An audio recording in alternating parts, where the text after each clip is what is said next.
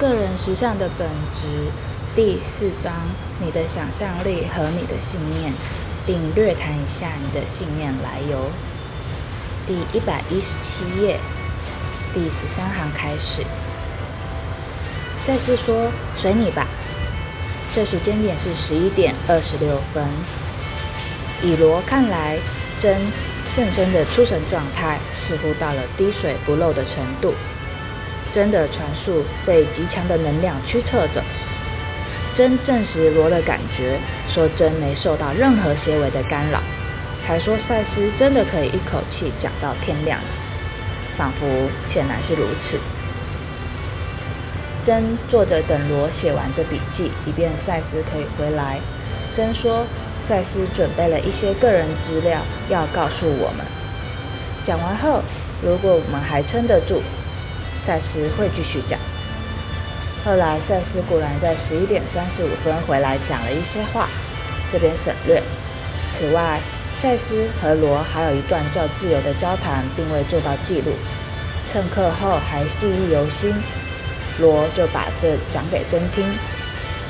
十一点五十二分的时候，真还安静坐着，仍在出神的状态。同时，罗又简短的写了几行。之后，真在十一点五十五分继续讲述。赛斯说：“现在你也许很穷，在听了我的建议后，你可能试着改变信念，说我的需要都已获满足。”我非常的富足，然而你发现自己还是无法付清账单，在你想象中可能看到下一张账单来了，却没法付账。你说我一定会有足够的钱，这是我的新信念，但情况一无改善，因而你想我有意识的想法毫无用处。但是在检查你的信念之后，可能发现。你坚信自己是没有价值的。你也许发现自己这么想：我本来就无足轻重，或有钱的人会更有钱，穷人只会越来越穷，或这个世界在跟我作对，或钱不是好东西，有钱的人都没有灵性，导致穷困的信念为数甚多。你也许发现其中之一使你不想有钱或害怕有钱。无论怎么说。你的想象和信念总是携手而行。我再举个例子，也许你想记得你的梦，每晚给你自己适当的暗示要记住梦，但醒来脑袋中依旧空空如也。你会说，我有意想记住我的梦，但我的暗示没有效。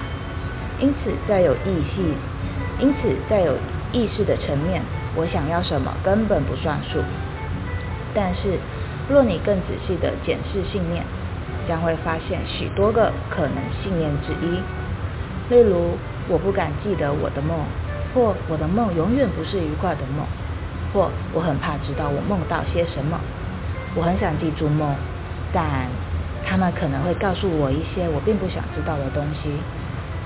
在这情形，你的信念也渲染了你的实相，而你的经验乃是你有意识心态的直接结果。以刚才提到的那种心态。你钳制了你的内我，故意地妨碍自己的经验，又强化了你存在的负面部分。唯有借着检查自己的这些意念，你才能明白自己的立场。我绝对无异于只强调那些负面想法。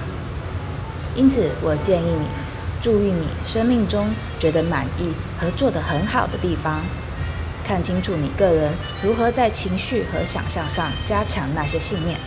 而把他们带到实际的实现，了悟那些结果是多么自然又自动地出现，抓住那种有所成就的感觉，并且了解你在别的地方也可用这同样的方法。口述结束。好，这一节到此为止，除非你有问题。没有没有，我想没有。这节很有意思，好说好说。谢谢你，晚安。记录到这边结束了，那是十一点七分。当真慢慢的回过神时，真还宣布了下一章的标题。他刚收到它，未来与你当前的信念。真说，但我想，首先这一章还有一个小尾巴。真眼睛能闭着，他跌回摇椅中，又花了些力气才把自己弄醒到能爬上床的地步。之后有一个补记录，真在十一月里写道：“我把这当做第五章标题是错了，但我知道它将是某一章。”然而，不仅仅这一章还没那么快结束，赛斯也从没用上真建议的标题。朗读到这边结束，谢谢。